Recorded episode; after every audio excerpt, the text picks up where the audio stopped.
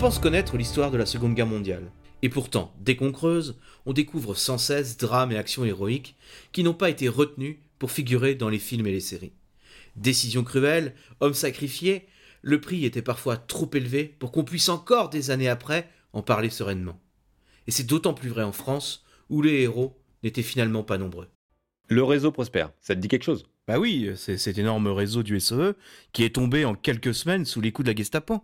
Le SOE Le Special Operation Executive. C'était un service anglais créé pour former les résistants dans les pays occupés et, euh, tu sais, mettre le feu à l'Europe. Ah, mais c'est Churchill ça Oui, et le SOE, c'était un peu son propre service de renseignement.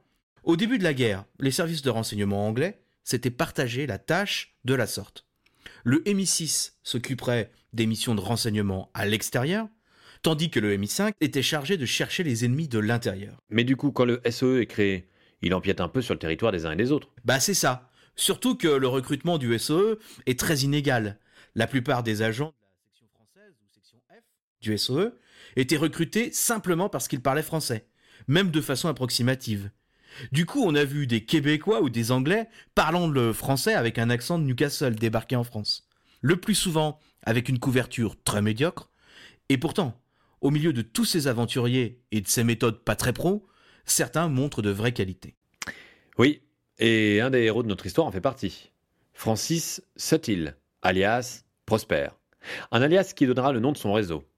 Il est né en France, dans le Nord, en 1910. Son père, originaire du Yorkshire, dirige une filature à Lille. Sa mère est française, ce qui explique qu'il parle le français, même s'il ne parviendra jamais à se départir de son accent. Il a euh, même passé le bac, hein, je crois. Ouais, mais finalement il retourne en Angleterre, où il devient avocat.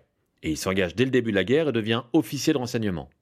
Il est parachuté en tant que chef de réseau au printemps 1942 en France avec Gilbert Norman alias Archambault. Lui aussi né en France.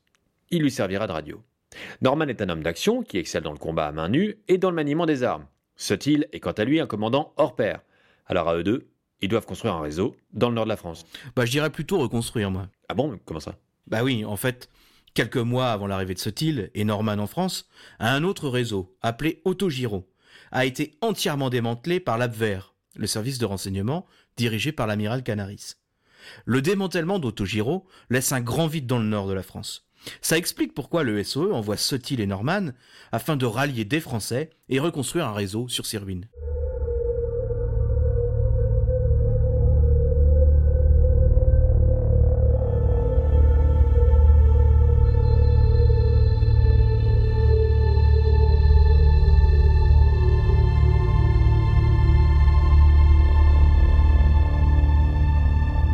Prosper arrive donc en France et il prend rapidement contact avec d'autres réseaux. Et Londres fait bien les choses. C'est Nicholas Boddington, le second de Maurice Buckmaster, le chef de la section F du SOE, qui vient s'assurer de la validité des réseaux. Il fera en particulier l'éloge d'un réseau appelé CART, un réseau situé dans le sud. Le réseau CART, c'est le réseau d'origine d'André Borel et ça aura son importance plus tard. Alors Prosper est donc chargé d'organiser et de trouver des champs pour euh, la réception de matériel, largués par les Moon Squadron. Ces escadrons de la Lune étaient spécialisés dans le vol de nuit. Ils étaient chargés de larguer du matériel en territoire occupé, et il arrivait parfois que les avions doivent se poser afin de réceptionner des agents. Et en fait, dès le début, Prosper fait des miracles.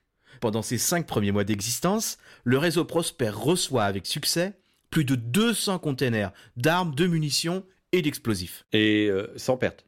Ouais, sans perte. Ce genre de succès, ça peut faire tourner la tête. D'autant que le réseau Prosper s'illustre aussi dans de nombreuses actions de sabotage, comme le dynamitage d'un wagon en garde-camp qui fera exploser tout un dépôt de munitions. Ok, je comprends mieux comment ce réseau s'étend si vite sur pratiquement toute la moitié nord de la France. C'est dans ce cadre qu'apparaît notre dernier homme, Henri Déricourt. Alors là, celui-là, je, je le connais pas. Eh bien, c'est un pilote. Avant la guerre, il est pilote dans l'aéropostale et après une courte mobilisation dans l'armée de l'air, il rejoint la Nouvelle Air France après l'armistice où il fait la liaison Paris-Berlin. Là, il se livre à divers petits trafics. À l'occasion d'une escale à Alep, il fait la rencontre d'un officier anglais qui lui propose de rejoindre Londres. Et il accepte comme ça. Oui, mais pas avant d'avoir installé confortablement sa femme à Paris. Et une fois à Londres, il est interrogé par le MI5. Ah bon, mais enfin, c'est pourtant un excellent pilote, alors euh, on le soupçonne de quelque chose? C'est la procédure. Quand on lui demande s'il a déjà eu des contacts avec les services secrets, il répond non. Ah oui, donc en fait, il cache les vraies raisons de sa venue. Bon, enfin, en général, des, des gens comme ça, euh, on les éjecte, non? Eh oui, Mais pas là.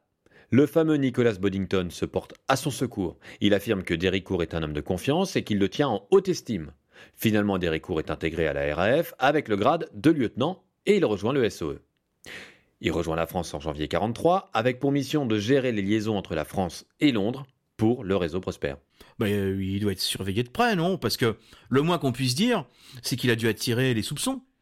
Ouais, mais ça l'empêche pas, quelques jours après son arrivée à Paris, de déjeuner sans se cacher avec le chef de la Gestapo à Paris, Karl Bömelburg. Et puis, il est le voisin d'un certain Hugo Blecher. Alors celui-là, je le connais. Il s'est fait remarquer à Cherbourg en retournant une certaine Mathilde Carré, plus connue sous le nom de la chatte. Grâce à elle, il va infiltrer et faire tomber de nombreux réseaux, à commencer par Autogiro. C'est littéralement le meilleur chasseur de résistants du service. je sais bien qu'il faut garder ses ennemis près de soi, mais c'est tout de même un drôle de voisinage. pour moi, ça veut dire qu'une chose. Blecher savait qui était Déricourt, et donc il savait qu'il était agent double. Et ça explique comment Déricourt et le réseau Prosper ont pu recevoir autant d'armes pendant ses premiers mois d'existence. C'est un vieux truc de renseignement, ça. On ferme les yeux sur des petites opérations en échange d'informations plus importantes. Mais alors du coup, euh, Déricourt, c'est un traître. Non, c'est plus compliqué que ça. Et de toute façon, il y a longtemps que le SOE était noyauté. Mais revenons au printemps 43. D'accord. Donc au printemps 43, tous les services de police et de renseignement ont reçu l'ordre d'Hitler de mettre fin à la résistance. Et l'Abwehr et la Gestapo activent leur réseau d'informateurs. Et c'est aussi à cette période que le réseau Prosper est hyperactif, mais que soudain, des hommes du réseau sont arrêtés. Eh bien, faut reconnaître qu'à cette époque, le SOE était noyauté de partout.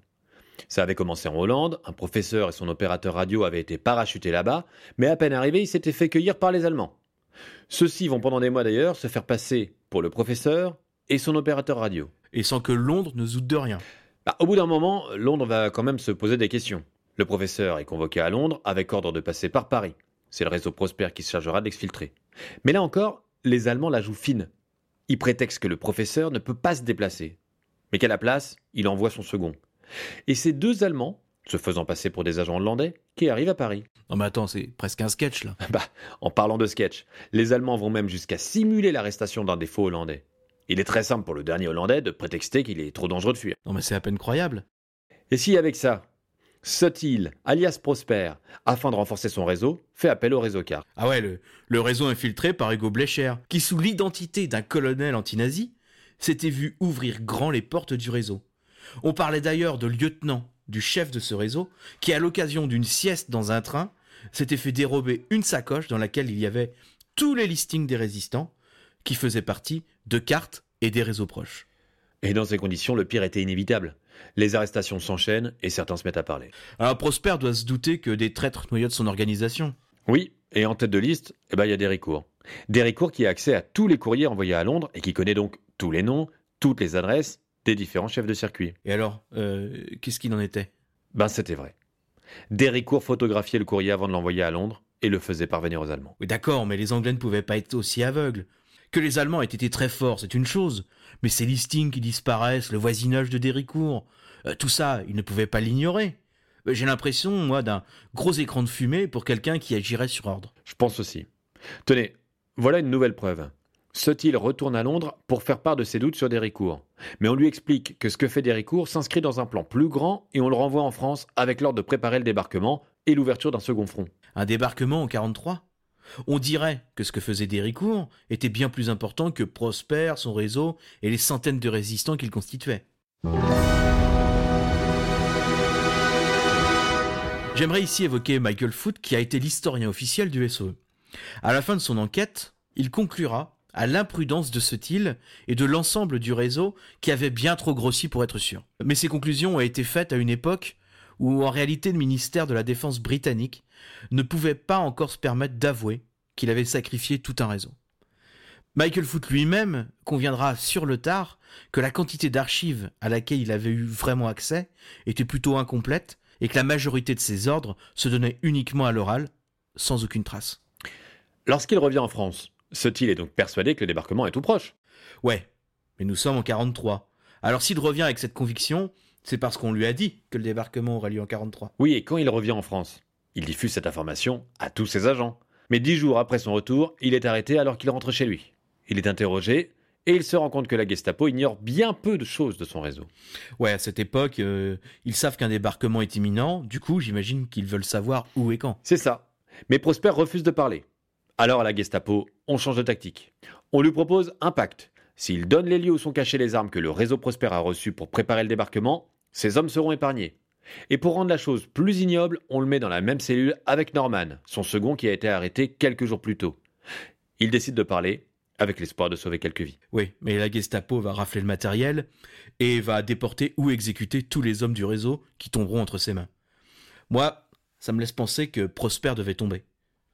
Et Déricourt, qu'est-ce qu'il devient? Eh bien, il s'en sort. Et quand le major Boddington, encore lui, vient en France pour se rendre compte du désastre, c'est Déricourt qui l'accueille. La preuve que Déricourt n'a pas perdu sa confiance. D'ailleurs, peu après, il retourne en Angleterre, accompagné de sa femme, fait assez rare pour être noté. Et qu'est-ce qu'il fait là-bas? Eh bien d'abord, il se la coule douce à l'hôtel. Et puis quelques semaines après, il est convoqué au tribunal secret. Ce qui intéresse le tribunal, ce sont ses liens avec le SD, le service de renseignement de la SS. Ah ouais, donc euh, tout le monde n'était pas au courant de ces petites affaires. Non. Et pour dire les choses clairement, le MI5 n'a pas apprécié d'être dupé par le MI6. Parce que Déricourt, c'est un agent du MI6. Oui, et de longue date. Avant même la guerre. Tiens, on a la preuve que ce cher Boddington, encore lui, avait présenté Déricourt à Bummelbourg en 1938. Finalement, Déricourt est retourné se la couler douce dans son hôtel, et quelques semaines plus tard, il était nommé pour le DSO, la plus haute distinction militaire britannique. Et devine qu'il proposait Attends, ne, ne me dis rien. Boddington. non, non, pas cette fois. Non, cette fois, c'est le général Menzies, le patron de l'Intelligence Service. bon d'accord, et ensuite? Eh bien, en 1944, Déricourt est pilote de Spitfire, mais il est abattu. Après la guerre, il retrouve son poste de pilote de ligne, et en 46, alors qu'il pilote sur un vol Londres-Paris, il est contrôlé par la douane.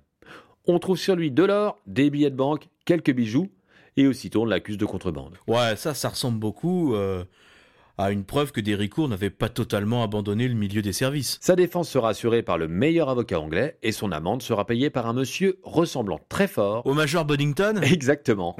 Et c'est aussi lui qui viendra témoigner lorsque la justice militaire française s'intéressera à Déricourt. Ah oui, je me rappelle. Bummelbourg est arrêté et il parle. Il donne des noms, plein de noms. Pas étonnant que Déricourt apparaisse dans les dossiers. C'est ça. Et pourtant, il ne dit rien.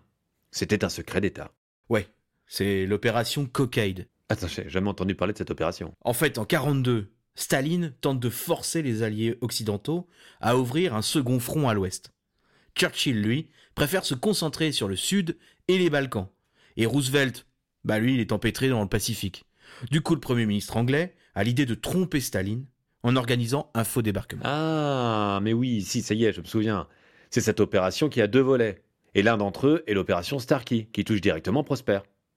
Cette opération devait forcer les Allemands à dégarnir le front Est et le sud de l'Europe, et pour ça, il fallait faire croire à un débarquement imminent dans le Pas-de-Calais et en Gironde. Bah c'est ça, en fait, l'intérêt de cette opération, elle était double. D'abord, on soulageait les forces russes, et on donnait l'impression qu'à l'ouest, on ne restait pas inactif, ce qui satisfaisait Staline. En plus, c'était facile, après le démantèlement du plus gros réseau de résistance, bah, d'argumenter que le débarquement en France devait attendre encore un peu. Deuxième effet, on rendait accessible le sud de l'Europe, son ventre mou. Et ça, euh, le débarquement dans le sud de l'Europe, bah, c'était devenu une véritable obsession pour Churchill, qui se voyait bien couper la route de l'Europe à l'URSS. Eh ouais, le Premier ministre euh, euh, anglais avait déjà senti que l'allié d'aujourd'hui serait sans doute l'ennemi d'après-guerre. Et c'est pour ça qu'on a sacrifié tout le monde. Prosper et ses hommes ont reçu de fausses informations, à dessein. Les officiers anglais avaient prévu que des résistants craqueraient, révélant les plans du débarquement, et c'est pourquoi ils ont forcé Déricourt à dénoncer ses amis résistants au SD. Ouais, c'est un peu cynique quand même, hein. Et Déricourt, il a été condamné? Non. Boddington, une dernière fois, intervient. Il assure à la barre que si la guerre recommençait, il ferait confiance sans hésiter à Déricourt. Faut reconnaître qu'après un tel témoignage, il était difficile de le condamner. Ah, c'est vrai. hein. Et euh, Déricourt, d'ailleurs, euh, il mourra comme il a vécu. En 1962, il s'écrase au Laos dans un petit avion appartenant à la compagnie Air Laos, aussi surnommée Air Opium ou Air Confiture par les initiés. Et c'est un peu étrange parce que dans ce crash, on se rendra compte qu'un des réservoirs d'essence avait un robinet fermé. Et ça, c'est une erreur qu'un pilote chevronné comme Déricourt n'aurait pas commise.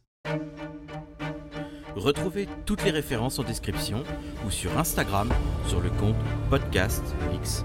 Pour soutenir Lix, rendez-vous sur coffee.com ko-fi slash Lix Podcast.